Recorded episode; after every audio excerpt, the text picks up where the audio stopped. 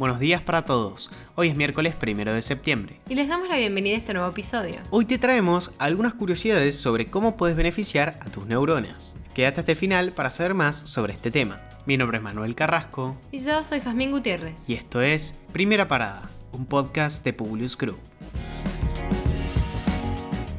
Nacionales. Se vienen las terceras dosis. El Ministerio de Salud de la Nación podrá comenzar a aplicar terceras dosis a partir del mes de noviembre a personas de riesgo inmunodeprimidas. Esta estrategia responde a la amenaza de la variante Delta del coronavirus, que ya circula de forma comunitaria por el país, pero que aún no adquirió condición de predominante.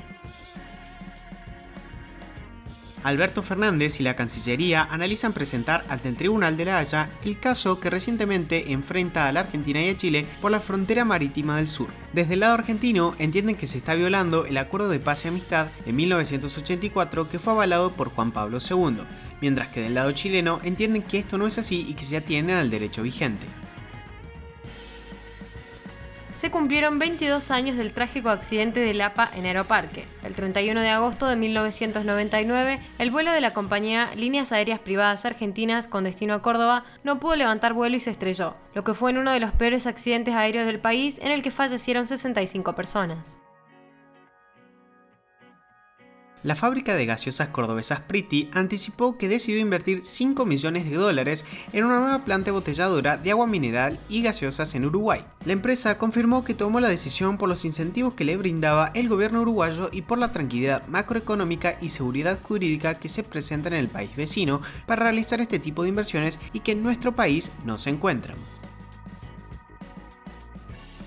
El gobierno enviará en los próximos días al Congreso el proyecto de presupuesto 2022 que tendría como proyecciones un crecimiento de la economía el año próximo del 4%, un dólar a 159 pesos hacia diciembre de ese año y la puesta en marcha del aumento de tarifas de servicios públicos como gas y electricidad para ahorrar subsidios. Aún no está determinada cuál será la inflación proyectada ni el déficit fiscal. Internacionales. El presidente Joe Biden elogió el, según sus palabras, extraordinario éxito de la misión de evacuación de estadounidenses de Afganistán durante un discurso en la Casa Blanca. Además, advirtió a ISIS-K, el grupo terrorista que mató a 13 soldados estadounidenses en un atentado suicida en el aeropuerto de Kabul, que habrá más represalias por parte de Washington. Parece que el conflicto está lejos de acabar. Los ministros del Interior de Austria, la República Checa y Dinamarca coincidieron este martes en que los afganos que están huyendo de su país tras la toma del poder por parte de los talibanes deben permanecer en naciones fronterizas con Afganistán y no venir a Europa. Sostienen que Europa debe apoyar los territorios de la región mejor que en 2015 cuando llegaron a la Unión más de un millón de refugiados debido especialmente a la guerra en Siria. El profesionalismo del negocio de la cocaína. Colombia está viviendo actualmente un fenómeno muy particular. A pesar de haber menos tierras cultivables para la cocaína, no para de crecer su producción. Aunque sea ilegal, ya no parece un negocio informal. Muchos trabajadores reciben bono en diciembre, hay inversionistas que pagan por adelantado y los precios no fluctúan de manera dramática, entre otras cosas.